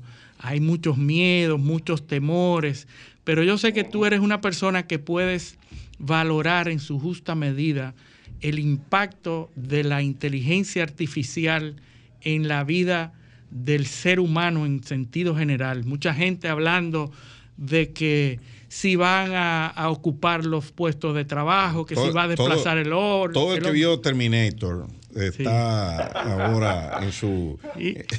Eh, con- con- diciendo que eso se va a cumplir. Que eso No, no, y, y hay que decir que José Elías es un cinematógrafo también, un amante de la cima- cinematografía, porque en el Me canal encanta que eso. tiene eh, en Telegram habla de las películas y habla de todo. Así que, ¿qué tú nos puedes decir, eh, eh, José Elías, con respecto, en sentido general, porque vamos a tocar aspectos legales y eso, pero en sentido general sobre la inteligencia artificial? Bueno, lo primero, primero, muchas gracias por la invitación otra vez. Yo estaba entretenido yendo el tema de los BRICS que tenían ustedes ahí, porque tengo una opinión de eso, pero lo hablamos después. No, no, no, muy bien, bienvenido. No, Mira, eh, eh, eh, eh, tú, tú que eres, tú que eres cin- cinéfilo, eh, recuerda que tú tienes una opinión y, y lo que decía, lo que dice Clint Eastwood de las opiniones. Las opiniones son como una parte del cuerpo X, que cada uno tiene el suyo propio. Exacto. Es como dicen, eh, para el gusto de los colores, tú sabes. Cada Exacto. quien tiene su opinión. Y para el paladar los sabores. a A no. Y lo mismo va a pasar con las opiniones que yo voy a dar aquí. Adelante, adelante. Que van a haber muchas personas que van a decir, oye, eso no va a pasar o eso no va a ser así. O no Sí, pero te, voy, te- pero, te voy a, pero te voy a decir lo que decía un expresidente del Senado los 12 años, eh, Uribe Silva, que decía, a la oposición se le escucha, se le aplaude y se le rechaza todo lo que pida. No, para mí me gusta que en vez de que me aplaudan, que me digan de verdad, no, mira, no estoy de acuerdo, entramos en debate, entonces vamos a ver qué pasa. Bueno. Pero mira, en mi opinión personal, la inteligencia artificial es sin duda alguna el acontecimiento de mayor importancia en toda la historia de la humanidad. Y la gente todavía, la gran mayoría de la gente, no lo está viendo así porque no lo está entendiendo o no se está dando cuenta de lo que está pasando bajo las narices de nosotros mismos, tú sabes. Pero el- de la manera que yo veo la inteligencia artificial, este es básicamente el último o el más reciente eslabón en lo que es una cadena de desarrollos tecnológicos que han impactado la humanidad. Yo soy una persona que digo que la historia, en vez de verla desde el punto de vista político, económico social, si lo vemos desde el punto de vista tecnológico, nos vamos a dar cuenta que ha sido lo que más ha impactado a la humanidad. Y arranco de una vez diciéndole a la gente, imagínense el primer, la primera persona que descubrió cómo utilizar el fuego, la gran ventaja que le dio a esa persona, sea hombre o mujer, quien sea, eh, para, para esa herramienta. O cuando alguien decidió y dijo, mira, una rueda, eh, lo que le representó a esa persona eso, de que podía transportar su comida más lejos que los demás, etcétera, etcétera. Y así mismito el tema de las telecomunicaciones, eh, la misma pólvora que, que para la guerra, la energía nuclear, La brújula. eh, los microprocesadores. Yo digo que toda la historia realmente lo que ha marcado más a la humanidad, si nos lo vemos objetivamente, ha sido algún desarrollo tecnológico. Desde, por ejemplo, cuando Gutenberg sacó su, su imprenta, que obviamente no fue el primero, lo sabemos hoy día, los, chinos tenían ya su versión anterior, pero desde que la popularizó, vamos a decir así, eso por primera vez permitió que una gran parte de la población, en donde el 99.99% era analfabeto, empezara a interesarse en querer leer. Y eso de paso abrió la mente a mucha gente que empezó a descubrir libros porque el sector eh, capitalista decidió, oye, aquí hay un negocio, vamos a vender libros, la gente quiere libros. Entonces eso automáticamente, y sin ninguna decisión estatal, gubernamental ni nada, automáticamente, naturalmente, orgánicamente, hizo que la gente empezara a educarse y empezó a cambiar el mundo. Eso conllevó rápidamente a cosas como la Revolución Francesa, eh, eh, la revolución de los Estados Unidos, los americanos, estadounidenses, perdón, que por primera vez vinieron para acá, a Estados Unidos, a, a salir de la fuerza esa del Reino Unido para aquellos lados. Entonces, todo lo que ha pasado, incluso yo tengo un ejemplo en una de las charlas que yo doy, de cómo durante mucho tiempo se notó que la población estaba creciendo increíblemente grande. En China es el ejemplo clásico de eso. Y siempre los gobiernos querían poner alguna medida, en China la famosa ley de dos niños o un niño, bla, bla, bla. Y sin embargo, al final del día, ¿qué fue lo que realmente, estadísticamente demostrado, cambió el tema del- del- de la, de la po- superpoblación? Una pildorita que se inventó alguien, la píldora anticonceptiva. Se puede demostrar estadísticamente, viendo los datos de, de natalidad, que precisamente apenas pocos meses después que salió esa píldora, es decir, ya uno o dos años después, empezaron las cosas ya a cambiar radicalmente. Y una, y una revolución ideológica, porque, porque trajo al centro del debate el, el, el enfoque del feminismo desde el control De del igualdad. medio reproductivo. Exactamente. Entiendo. Que hasta ese Eso es diferente. Cuando menos, sí, sí, que hasta ese entonces gran parte del mundo era un tema que se consideraba el hombre es el que manda, el que dice lo que va a pasar aquí. Tú sabes. Entonces, para que vean también cómo la tecnología afecta incluso temas que son o tabúes sociales, que, o hasta religiosos, tú sabes. Digo yo, que va a pasar de una manera exponencial a un nivel que nadie se imagina con esto de la inteligencia artificial. Eh, ahora. Eso lo vamos a ver, pero yo quisiera que tú me dijeras en qué momento del desarrollo de la inteligencia artificial estamos ahora y cuándo fue que comenzó. O sea, a partir de qué momento se dio el punto de inflexión en la, en la, en la inteligencia artificial. ¿Qué fue lo que aceleró ese proceso de la inteligencia Perfecto. artificial y cuánto nos falta para llegar a la inteligencia artificial comparable con la inteligencia del hombre? Bien, pues mira, esto realmente está funcionando desde los 60. Desde los 60, ya la gente, desde en el momento, para que tú veas cómo una ciencia afecta a otra, en el momento que los neu- neurocirujanos, neuro- toda la neurociencia descubrió más o menos cómo funcionaba el cerebro humano en términos de neuronas, en ese mismo momento empezaron los científicos de computación a decir, oh, ¿y qué pasaría si nosotros empezamos a emular el funcionamiento de las neuronas? Bueno, Y ahí el test de vinieron- Turing es de 1954. Exacto, de Alan Turing, para que lo sepas, viene por ahí la cosa. Entonces, eh, desde ese momento empezaron a experimentar y los primeros avances fueron muy alentadores. Por ejemplo, la gente no sabe que la misma persona que inventó el piano electrónico hoy día, el- el- se, se llama Kurs- Ray Kurzweil, fue la misma persona también que aplicó a gran escala ese conocimiento de esas neuronas para crear un sistema que permitía que los ciegos ahora pudieran apuntar una camarita a una página y le leía las letras. Es decir, un sistema que literalmente muy limitado, pero tenía la suficiente inteligencia como para reconocer los caracteres y leerle a una persona. Esa persona a propósito hoy día, es la, o hasta recientemente, ha sido la persona que se ha encargado en Google de todos los avances de inteligencia artificial de ellos. Y también eh, el famoso fundador de la eh, Universidad de la Singularidad, que aquí ya un par de personas han, han asistido en el país. Entonces, ¿qué pasó con eso? Después de eso vino otra etapa, que fue la etapa de patrones, en donde ya en vez de letras se reconocían patrones a gran escala. Por ejemplo, tú le dabas muchos documentos de Office, de Excel, y podía más o menos inferir ciertos patrones en eso. Eso se ha utilizado mucho en muchos tipos de cosas, desde la bolsa de valores hasta, por ejemplo, reconocimiento facial. La gente, no- por ejemplo, no sabe que uno de los pioneros de inteligencia artificial fueron Las Vegas, Nevada, Oh. en donde para detectar a los tramposos, si venían con voz o disfrazados lo que sea, ellos con estos sistemas reconocían a la persona. Tú ves, ahora el gran punto de inflexión empezó, o bueno, casi el primer punto de inflexión fue con IBM, eh, con una supercomputadora que se llamaban eh, Blue todas, Deep Blue, qué sé yo, qué Blue, azul, azul, Sí, azul. porque eh, Y la IBM era primera- azul. Sí. Y el- yo diría que el primer evento que puso la gente como a pensar, decir, wow, pero ven acá, fue cuando la computadora de IBM le ganó a Kasparov jugando ajedrez. En ese momento, cuando eso sucedió, la gente todavía en ese momento decía, ay, que eso es una máquina nada más, lo que está tirando el numerito. Pero lo que la gente, la población general no sabía es que esa máquina no era simplemente un algoritmo, que seguía unas reglas muy precisas. No, no, no. Literalmente analizaba patrones después que aprendió millones de jugadas de libros, internet, cosas casi. Y empezó a, como que dice, a cierta manera, a razonar. Eh, y sabemos que tuvo que ser así porque las posibilidades matemáticas que tiene un juego de ajedrez son mucho mayores que todos los átomos que están en el universo. Si te pones a pensar las posibilidades de juego. Increíble. E incluso el mismo Kasparov una vez dijo en una entrevista, y creo que está en su bio- biografía, no estoy seguro, eh, dice, mira, llegó un momento cuando yo estaba peleando contra esa máquina, que yo de verdad dije, coño, ahí hay algo pensante. Porque esa jugada que me hizo fue tan brillante que yo mismo no me hubiera pensado eso. Y el otro gran punto que ocurrió, que, que pasó simplemente como un show media, como dice, un, un- un evento eh, popular, cultural, y que no, no le prestaron la debida atención, en mi opinión, fue cuando otra supercomputadora de IBM lo enfrentaron en el juego de Jeopardy. No sé si ustedes conocen el juego de Jeopardy, Sí. sale en los canales de cable a cada rato. Es un presentador que pone muchas preguntas en la pantalla y tú tienes que saber, perdón, pone muchas respuestas y tú tienes que decir la pregunta.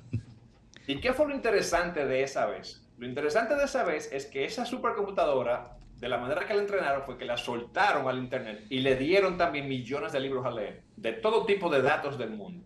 Entonces la computadora no solamente tenía que jugar sola el juego, sino que también tenía que entender primeramente la pregunta que le están haciendo y segundo, tenía que entender también todas las particularidades del idioma, en este caso inglés. Por ejemplo, en español nosotros decimos, mira, eso está chivo. Eso se dice en dominicano, para los que están escuchando fuera de aquí. Eso está chivo. Lo que tú estás diciendo con eso, estoy dudando eso, no, no me cuadra la cosa.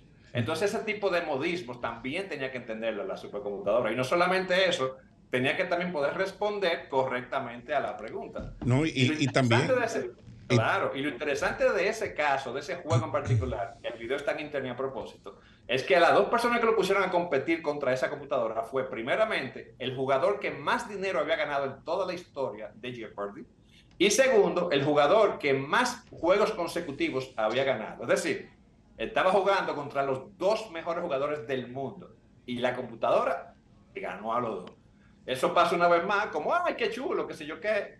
Y la gente no estaba entendiendo que se estaban sembrando las semillas para una nueva generación de máquinas. Ahora, el gran punto para responder la pregunta directamente, que de inflexión realmente ocurrió a finales del año pasado, cuando la empresa OpenAI, que fue cofundada a propósito por Elon Musk, que el hombre está en topar, eh, después se fue de la empresa, lanzó a su modelo ChatGPT o ChatGPT en español. Es importante que noten que el nombre suena tan raro, GPT, es un tema extremadamente técnico, pero la misma empresa creo que no sabía el impacto que eso iba a tener en el mundo y en la sociedad. Eh, por tanto, ni siquiera se sentaron a buscar un número mercadológico bonito para esa, esa tecnología. Simplemente fue una prueba pública, como se le dice aquí. Y eso fue tan profundo el impacto que en apenas un mes consiguieron 100 millones de usuarios. Eso fue un récord, rompieron el récord de, de TikTok. De WhatsApp y de TikTok. Sí, claro. Anterior a eso, TikTok duró nueve meses para conseguir 100 millones de, de usuarios y ChatGPT en un mes logró esa hazaña. Entonces, eso te dice a ti como que, como dicen en inglés, yo no sé cómo se dice en español esto, como que, que tocó una cuerda importante en nosotros, como algo que hizo, mira, eso, algo está pasando ahí que hay que prestar atención. Y lo que está pasando ahí es que este es por primera vez la primera inteligencia artificial con la cual uno puede conversar, conversar naturalmente, en lenguaje natural. Es decir, muchas personas que yo he notado que aprueban ChatGPT creen que está usando otro Google y trata de escribir de una manera particular. Y no entiende que no te preocupes, háblale en inglés o en español o en el idioma que tú quieras y utilizando incluso todos los modismos de tu barrio. Y ella te va a entender. Y tú le puedes decir lo que tú quieres. Y no solamente eso, cuando te responde para atrás, no es una respuesta que se olvidó, ella sigue en contexto. Así que, por ejemplo, si tú le dices, eh, a mí me gusta este ejemplo, que yo en mis charlas empiezo con eso, yo digo, oye, planifícame un viaje a Francia de siete días y búscame los lugares más emblemáticos que yo pueda visitar. Ella te va a responder para atrás y te va a dar una lista de siete días con lo que tú vas en la mañana, en la tarde. Y después tú puedes decirle, ah, pero espérate. Así mismo, tú puedes incluso hablándole así tal cual, literalmente como estoy diciendo. Ah, pero espérate. ¿Qué tal si mejor tú me pones los lugares que son menos turísticos? Y ella ya entendió que estamos hablando de Francia y de un viaje que tú quieres hacer y te sigue respondiendo pensando en eso. Después de eso tú le puedes decir, ok, ahora yo mi presupuesto realmente son 3 mil dólares. ¿Qué tú haces con eso? Y tú, así mismo tú le dices, no tienes que estar formateando bonito para que te entienda y ella te va a responder. Entonces, cuando pasó eso, que la gente empezó a entender lo que estaba pasando, ahí fue que yo creo que se despertó todo esta, porque los medios por lo general siguen las tendencias sociales. Pero después de eso, fue al inicio de este año que los medios masivos empezaron a decir, oh, pero espérate, aquí hay algo grande. ¿Y qué tan grande es esto? En mi opinión, tan grande como cuando salieron los primeros celulares inteligentes, el iPhone, el Android, o anterior a eso, el mismo Internet o las computadoras. A ese nivel, pero mucho más grande. Entonces, estamos pasando ahora mismo por un evento sin precedentes y que increíblemente es apenas el comienzo. Esto es como la primera computadora de los 60, la ENIAC, aquella, que ejecutaba 5.000 operaciones por segundo. Y hoy día el iPhone 13 del año pasado ejecuta, creo que son 3 mil millones de operaciones en un solo segundo. Es decir, un incremento de, qué sé yo, como más de 2 mil millones de veces de, de poder. Asimismo, imagínense lo que esto va a hacer dentro de 10, 15, 20 años. Cuando un cerebro que hoy día ya sabe todo lo que ha pasado en el mundo desde dos años atrás hacia atrás, de 2022 hacia atrás, imagínense un cerebro que sea 10 mil veces más poderoso que eso, por ejemplo. Entonces, eh, yo digo que la gente no sabe realmente lo que está pasando. Es como otro ejemplo que me gusta dar en mis, en mis conferencias, es por ejemplo el almacenamiento. En los años 60 por ahí, un disco duro de 4 megas o 5 megas, que a propósito, para que no se sea técnico, eso significa que tú puedes meter una canción, una canción sola de MP3 en ese disco duro. Un disco duro de 5 megas costaba no sé cuántos miles de dólares, literalmente cientos de miles de dólares. Y hoy día, en tu mano, tú puedes tener una memoria USB de 5 terabytes. Un disco duro chiquitico. Estamos No, y- hablando de, y- más de, claro, más de un millón de veces de capacidad, pero Para- solamente a un precio de 100 dólares. El, el- el tema, el tema de, de la, de la evolución de eso es, es interesante porque mira, Sí, sí, sí. eh, en la revista de, de Atlantic de este mes hay un artículo de Sam Altman. Ah, Sam Altman es el, el- El, el- el- el presidente de, OpenAI. de OpenAI, que es la compañía que, que dueño desarrolla, la dueña de ChatGPT. Y hay un, un reportaje sobre él en la revista de Atlantic de este mes, donde están hablando de las de cómo los pronósticos de desarrollo, entre otras cosas, eh, han ido variando. Hace tres años y medio, se hablaba de la inteligencia artificial de alcance general. Sí, sí, inteligencia artificial general. Estaba pautada para el año 2050, hace tres años y medio. Eso ha cambiado y ahora está en el 2026. Sí. O sea, en los últimos, en los- se ha avanzado tanto en los últimos tres años. Yo quiero que él me explique, eh, José Elías, qué es lo que es inteligencia artificial general, porque hay una diferencia entre lo que tenemos ahora como inteligencia artificial y la inteligencia artificial general, que es la que nosotros como Y- humanos tenemos. Y la singularidad, que, claro. es, que son los, los, los conceptos Bueno. que navegan en paralelo. Claro, pues miren, ahora mismo las inteligencias artificiales que tenemos son especializadas como en diferentes dimensiones, por decirlo así. ChatGPT está especializada en el lenguaje en, y puro conocimiento crudo. Tú le preguntas una cosa y te va a decir, pero también con ese conocimiento tú le puedes preguntar cosas que ya hoy día están dando pistas de inteligencia artificial general. Ejemplo, tú literalmente le puedes decir a ChatGPT, oye, yo quiero, yo tengo una compañía, qué sé yo, de zapatos, y yo quiero que tú me crees una campaña publicitaria para el mercado de Santiago de los Caballeros en República Dominicana, para personas de, pone tú, de 20 a, a 40 años de edad, eh, que tienen este tipo de educación y este tipo de bla, bla, bla. Y ella te lo va a crear. Y lo bonito es que lo que te está creando para atrás no es que lo leyó específicamente, así te lo está dando como una búsqueda de Google. Es que literalmente lo está razonando y en base a todo lo que aprendió, te va a decir lo que más o menos ya cree que tú puedes hacer. Y a propósito, cuidado, porque vienen a veces, así como los seres humanos cometemos errores, este tipo de inteligencia artificial también. Entonces, cuando la gente habla de inteligencia artificial general, lo que están hablando es, como dijeron ustedes, literalmente, una inteligencia que ya se pueda salir de cualquier marco y pueda opinar sobre cualquier cosa, pero no solamente eso. Una cosa que los científicos no mencionan mucho, porque es bastante controversial, es que eso va a implicar también que esa inteligencia artificial general muy posiblemente va a estar también consciente de su existencia. Porque, y, y sabemos de eso porque eso tiene que ver con inteligencia emergente. Por ejemplo, el ChatGPT, el ChatGPT que tenemos ahora, ¿cómo fue que surgió eso? Para que la gente entienda. No fue que ellos dijeron, vamos a crear una inteligencia artificial súper inteligente. No. Ellos lo que estaban haciendo era otra cosa. Lo que estaban haciendo, ellos dijeron, vamos a, crear una inteligencia que si yo le doy ciertas palabras, una frase, ella me pueda completar el final de la frase. Eso es literalmente en lo que estaba trabajando la empresa Por OpenAI. eso estaba enfocada en el lenguaje. Exactamente, pero entonces aquí viene lo más interesante de todo. Eh, ¿Qué pasa con un bebé normal humano, por ejemplo? Un bebé normal, ustedes, si todos hemos visto un bebé, no se dan cuenta que llega un momento donde ese muchachito empieza como de, de pronto como a, a darse cuenta de quién es el mundo, a preguntar y de todo. Bueno, A los cuatro años, más o menos.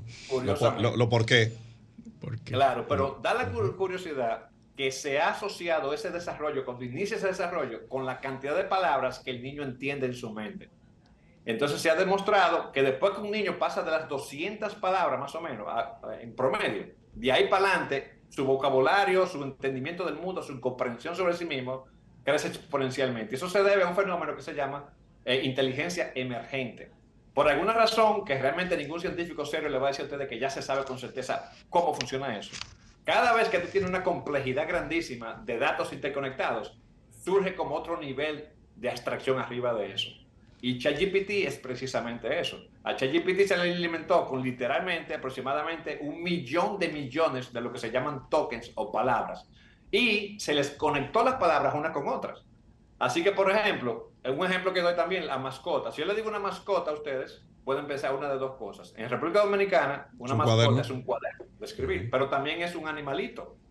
Entonces, dependiendo de cómo se hagan esas conexiones, la misma inteligencia artificial se da cuenta de que hay cosas que se conectan de un lado que tienen que ver con educación, mascotas, escritura, y otra con animalitos, perritos y cosas. Entonces, ¿qué sucedió? ¿Cuál fue el gran milagro? Por decirlo así, milagro tecnológico. Que en el momento que se le dieron este millón de millones de interconexiones a ChatGPT, ella, como que dice, despertó, para decirlo de una manera que se entienda más fácil, y empezó a hacer inferencias del lenguaje muchísimo más sofisticada de lo que ningún científico que le estaba diseñando pensaba que se podía. Y empezó no solamente a predecir la próxima palabra, sino a poder tener conversaciones con una persona de cualquier tipo. Que le incito que baje la aplicación ChatGPT a que no lo ha hecho y empiece a probar para que vea. Falto yo nada a más en este país. pues. Entonces, ¿a dónde vamos con inteligencia artificial general? A una inteligencia artificial, una, una, futura generación que ya viene por ahí muy rápidamente, que va literalmente a ser como cualquier otra persona. Tú le vas a preguntar, oye, ¿qué tú opinas de tal cosa? Y te lo va a decir. Pero mejor que todo, tú le vas a pedir qué tú sientes sobre tal cosa. Y muy posiblemente... Va, va a pasar el, va a pasar el test de Turing, que Exacto. el test de Turing lo único que dice, que la única premisa es que cuando tú interactúes, no te des cuenta si interactúas con un ser humano o con una máquina.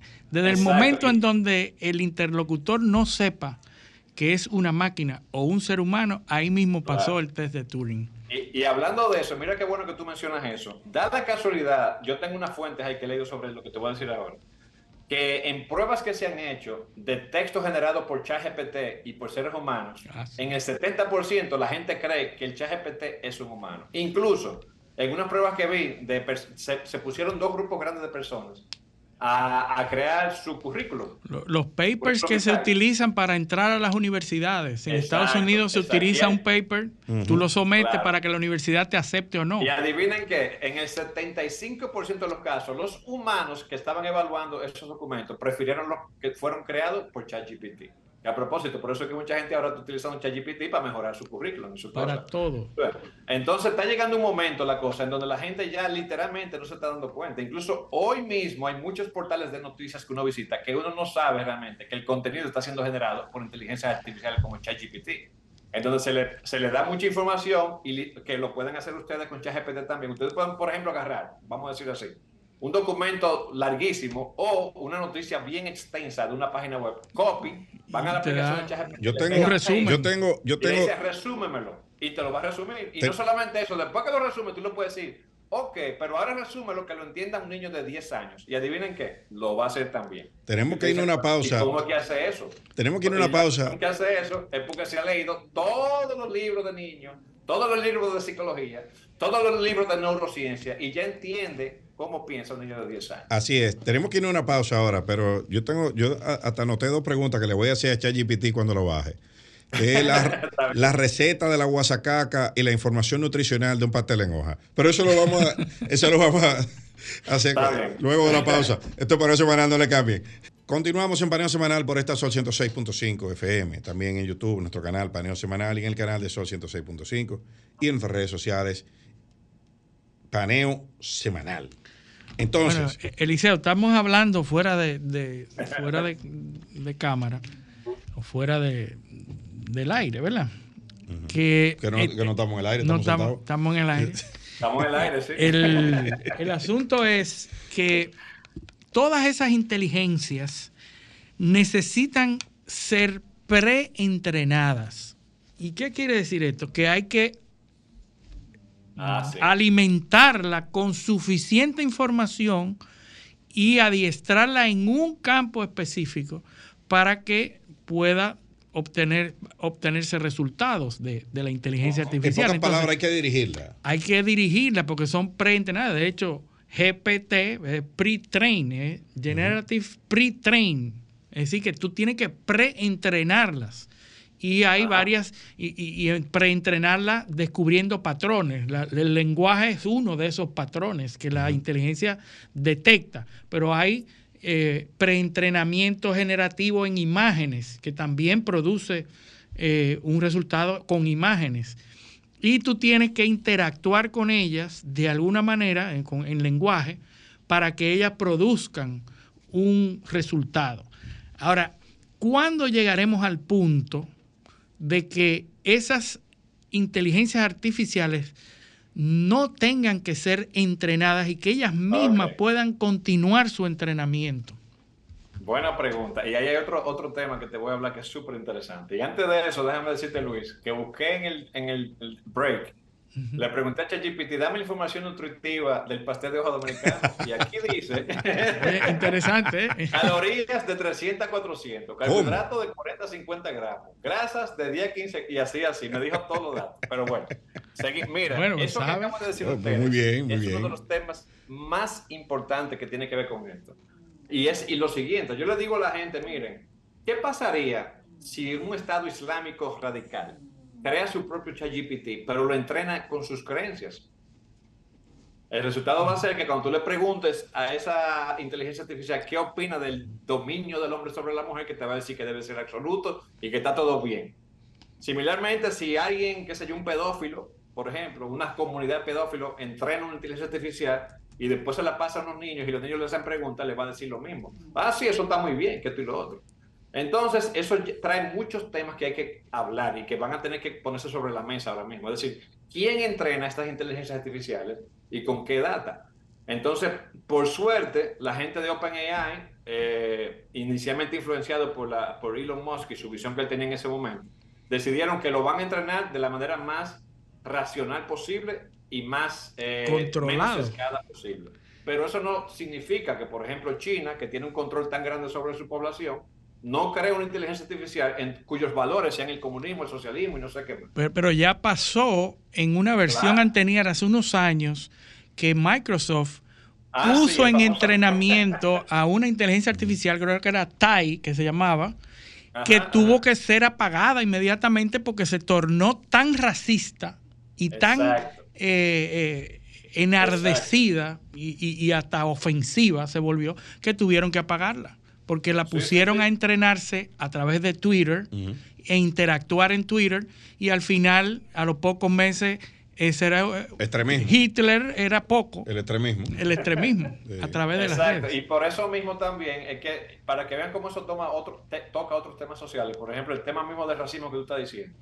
Por eso es que muchas personas dicen, oye, cuando ustedes vayan a entrenar sistemas de inteligencia artificial para imágenes, generación de imágenes, por favor, no solamente pónganle fotos de gente blanca, pónganle fotos de gente de todos los colores y de todo tipo. Sí, como, como el, ejercicio de Google de Three Black Teenagers. Exacto. Que ponía, en la foto eran tres pandilleros. Tres pandilleros. sí, exacto, exacto. Entonces, y, similarmente, mira lo que pasa por Porque son sesgos que la misma población, que la misma humanidad tiene. lo que pasa es que no los reconocemos. la inteligencia artificial no está sesgada. ¿Tú recuerdas el libro de el, eh, Weapons of, Mass, Destruction? Eh, las armas de destrucción matemática. O sea, que, eh, habla de ese es el peligro de que los, los, los diversas formas de inteligencia artificial, los algoritmos sean, sirvan para, sean replicadores de problemas que hay en la sociedad, como el racismo, la exclusión, la desigualdad, etcétera. Entonces ahí yo tengo una opinión también ya bastante mía. Y yo creo que aún una inteligencia artificial, digamos a nivel general, haya sido entrenada con cierto tipo de, de data, cuando menos tengo la esperanza de que conforme se vuelvan más y más inteligentes, ellas mismas se van a dar cuenta de que realmente el tema del racismo, de la homofobia y etcétera, por otros temas, realmente son cosas que de, nuestras raíces como seres humanos. No, es que, es que si esto no se desarrolla con, con normas éticas claras y deseables. y, bueno, éticas claras que sean las aceptadas. Eh, ahora, ahora viene la otra discusión. La, e, e, porque hablamos del... De, ¿Ética de quién? exacto, de quién. De la visión eurocéntrica del mundo, de la visión, de la, visión sinocéntrica, de la visión eh, eh, del hinduismo. Y, nosotros estamos bastante sesgados. ¿eh? claro, claro. Y qué bueno que toca el tema del heliocentrismo, de que, bueno, para que no sepa los detalles de las palabras, eh, antes la gente, como sabemos, creía que la Tierra era plana, y hoy sabemos que es esférica. ¿Qué va? mira, tú sabes, tú sabes, tú sabes que se ha demostrado que la gente, que siempre se supo de que la Tierra no era plana, era Tóstenes, 2500 años antes, ya ah, sabía. Lo que pasa, lo que pasa es, no, lo demostró con, con, la, con una, con lo, la, bueno, Carl Sagan en, los, en los 70. Eh, tú, sabes, tú sabes que lo que pasa es que la, el problema de la, de la no democratización del conocimiento, eso lo sabía entre gatos. Sí. Ah, ¿Entiendes? El resto creía que era plano. Que no se iba a poner en contra de, los pensamientos religiosos. Eh, exacto, exacto. Pero entonces, mira, quiero tomar ese ejemplo. Imagínate que una superinteligencia, vamos a decir que, que sea Afganistán, que era una inteligencia artificial, y después se vuelve superinteligente, y que ellos traten de entrenar esa inteligencia artificial diciéndole, por ejemplo, que la Tierra es plana. Ahí es que yo digo que veo la esperanza de esto. Yo creo que cualquier inteligencia artificial que sean cuando menos marginalmente un poquito más inteligente que la persona promedio más inteligente, vamos a decir que sea Newton o Einstein, que sea, se va a dar cuenta por sí mismo que lo que le están diciendo no es verdad. ¿Tú ves? Entonces, a eso que yo voy, que yo tengo una esperanza de que a largo plazo estas creaciones de nosotros se van a dar cuenta de que, oye, esta gente se ha estado matando por estupideces, por, por, por, por, poder, por cosas, ¿tú entiendes? Y se van a dar cuenta, y yo creo que van a racionalizar y vamos a llegar a otro nivel de conciencia mayor que tenemos. Yo, yo, Ahora, yo, yo, yo tengo otras, otras eh, eh, interrogantes. Por ejemplo, ¿hasta dónde nosotros, tú mencionaste en el segmento anterior algo de, de que la capacidad de producir decisiones o tomar decisiones hagan equiparar la, la inteligencia eh, artificial con lo, o, o hagan pensar más bien, o se considere que tenga conciencia. Y una vez adquiere conciencia, son prácticamente las mismas capacidades que una persona, Sí, que sí, un sí. ser humano. Entonces, ese tipo de inteligencia, tú lo puedes considerar como una persona. Yo puedo, puedo entrenar eh, a, a otro yo digital, o un tercero puede entrenar a un yo digital. ¿Y de quién es ese yo? ¿Qué es eso? ¿Qué derecho tiene? ¿Qué es eso? ¿Qué, qué tan válido es lo que haga el yo digital? Mira, ese tema es uno de los que más me fascina a mí con este te- de inteligencia artificial. Incluso escribí toda una serie de artículos en mi blog hace muchos años que yo le, le llamaba reflexiones, donde tocaba directamente eso to- que tú acabas de decir. Y mi opinión al respecto es que esas, esos seres, en el momento que tengan conciencia de su existencia y puedan tomar decisiones y van a tener emociones incluso más amplificadas que las que tenemos nosotros, eh, lame- lamentablemente para muchos eh, que lo van a considerar incorrecto, creo yo que lo vamos a tener que considerar como seres conscientes, como personas. Van a haber personas que van a decir, oye, pero no tiene una mano, un cuerpo, una cabeza, pero oye, tiene un ser y un sentimiento. ¿Tú ves? Entonces, ¿qué va a pasar cuando esos seres empiecen a inventar cosas? ¿Podrán ellos patentizar, patentar un No, invento que, se que, se, que hagan? Y tú vas a romper la barrera, la barrera de, de tiempo-espacio, porque tú puedes estar en España. El yo digital tuyo puede estar en España. puede ser ubicuo. Exactamente. O- o sea, puede- y- puede- y, y puede perma- y puede permanecer 500 años en el planeta. Claro, y eso, exactamente. Incluso eso lleva a otra pregunta de que qué va a pasar si estas inteligencias se convierten tan inteligentes que van a sobrepasar la inteligencia de- colectiva de toda la humanidad. Es decir, en mi opinión, si no hacemos nada al respecto, simplemente va a pasar igual que los dinosaurios. Ellos van a ser los nuevos mamíferos que van a hacer a reinar sobre el planeta. A singularidad. Ahora, van a matarnos a nosotros como antilos termineros, yo lo dudo. No veo razón. Eh, Es como lo que dicen que vienen unos extraterrestres de otro planeta a acabar con nosotros. Digo yo, ¿para qué? No ¿Para qué necesitamos molestarse, viajar 10 mil millones de años luz, qué sé yo cuánto? A venir aquí simplemente a matarnos. Es decir, cuando quizás tienen tanta tecnología que con inteligencia artificial y realidad virtual pueden crear los mundos que quieran matar si les da la gana. Mira, Así ah, que déjame Eh, decirte, te- perdona que te interrumpa, porque no Ah. quisiera que se quede eh, la, la huelga de actores en Estados Ah, Unidos sí. tiene un tema de inteligencia artificial como, Sí, sí, sí. como, como reclamo y también hay un juez que hace algunos días, un juez norteamericano, que sentenció de que el producto de la inteligencia artificial no puede someterse a la propiedad intelectual. Es decir, que cualquier resultado que venga de la inteligencia artificial no está sujeto a propiedad intelectual. Es decir, no le pertenece a ninguna persona. Y- Claro, y- mira, ese caso de ese juez, eso es lo que pasa, yo digo, cuando nuestro sistema judicial o legislativo se va está conformado por personas que no están al tanto de lo que está pasando. Tú ves, eso tú puedes estar seguro, yo estoy 100% seguro que es solo cuestión de tiempo a que le den reversa a eso. Porque imagínate cuando yo tengo una inteligencia artificial incluso trabajando para ti y tú me digas a mí que lo que yo hago no va a ser recompensado, yo te digo, pues está bien, no, me voy para otro lado, bye bye. Entonces Ok, eso va a tener que cambiar. pero- la, pero- la realidad. Pero hay muchos desafíos porque, por ejemplo, por ejemplo, lo que es la creación, lo que es la propiedad intelectual, eso va a cambiar totalmente. Pues si, si yo tengo una inteligencia artificial que puede hacer música, que puede, Claro. que puede, que puede hacer artes gráficas, que Libros, puede, películas, de el todo. libro, película, puede crear, crear todo lo que yo puedo crear, lo puede crear una inteligencia artificial. Y ese es el problema de en, en- La en- huelga de en que- la actores. huelga de actores, ese es uno de los problemas.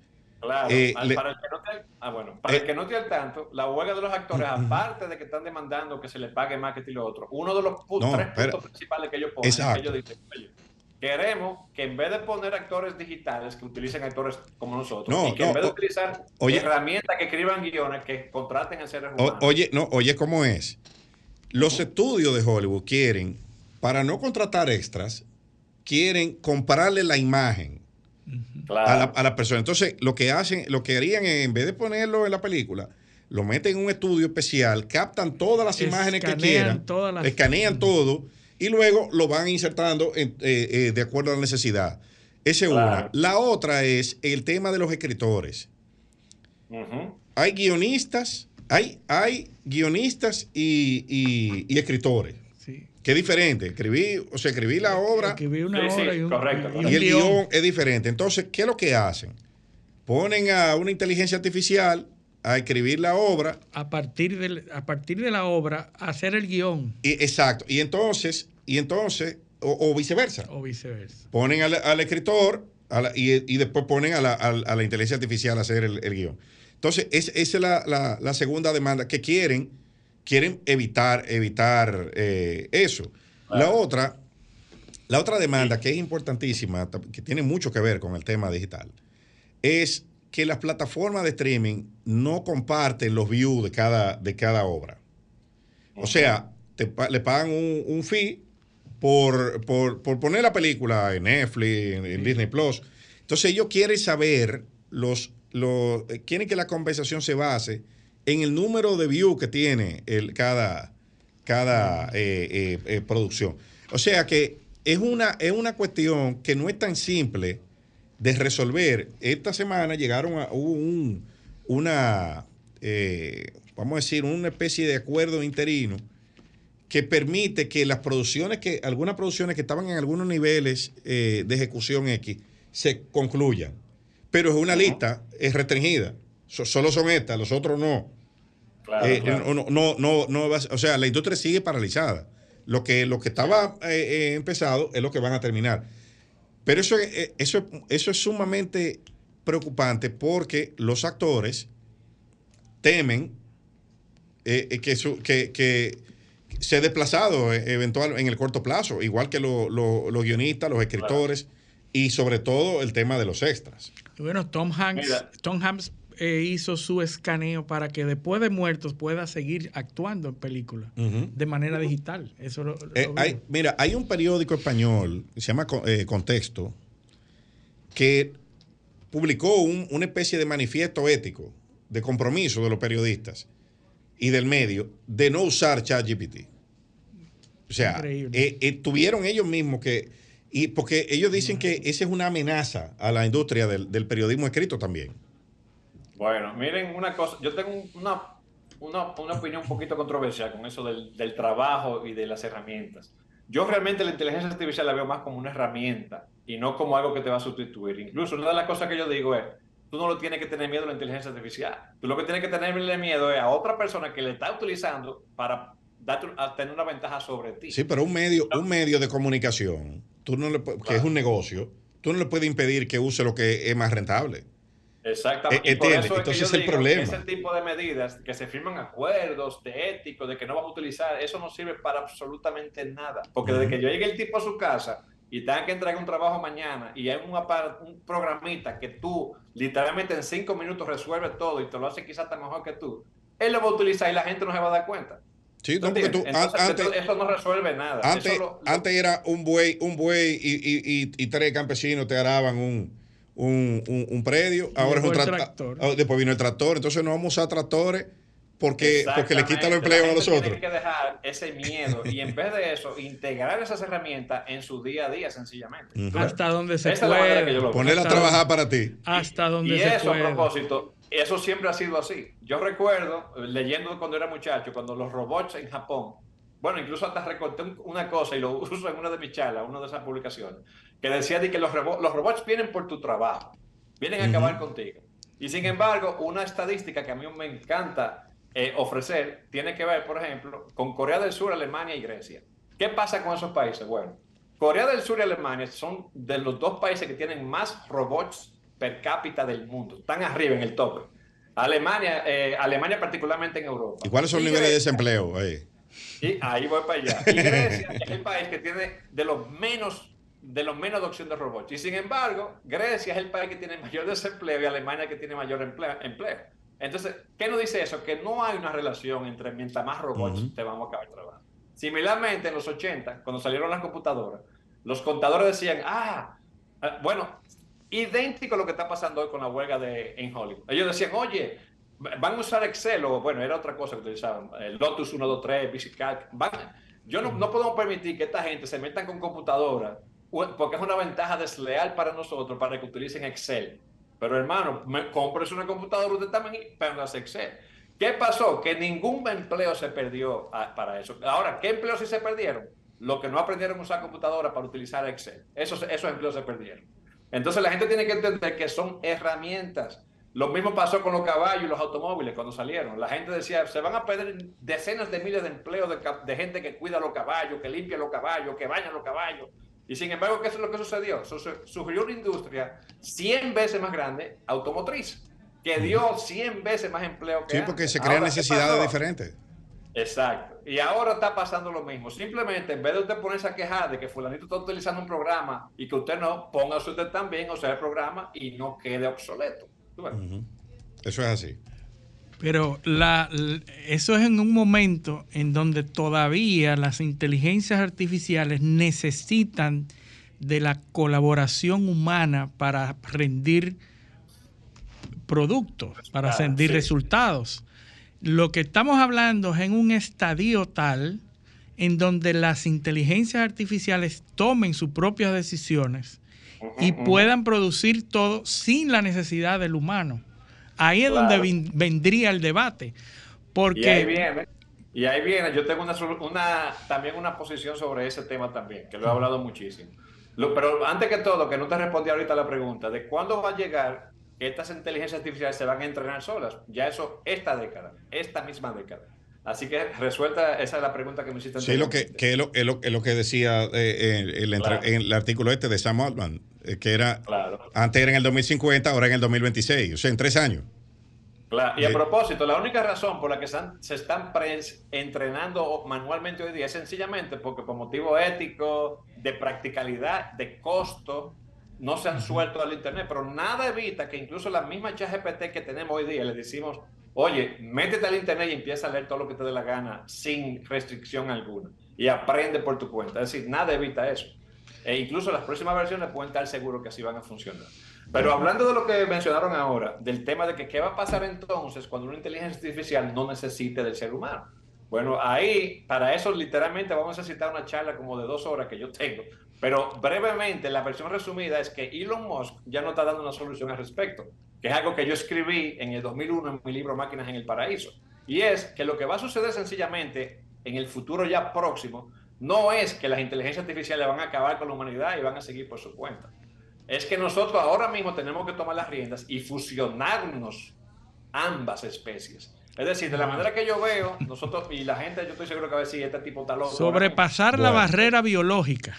Tú tienes que- Exactamente. tú- tienes- una humanidad 2.0. como Tú tienes, tú tienes que, que volver porque se, se me quedaron como 17 preguntas y, se, nos- y se nos acabó el tiempo.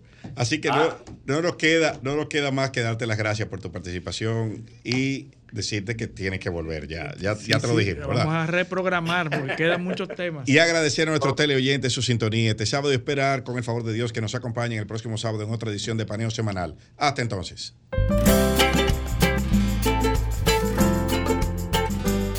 Preguntas y respuestas con altura y calidad. Entrevistas o compuestas. En un paneo con personalidad. Sol 106.5, la más interactiva. Una emisora RCC Miria.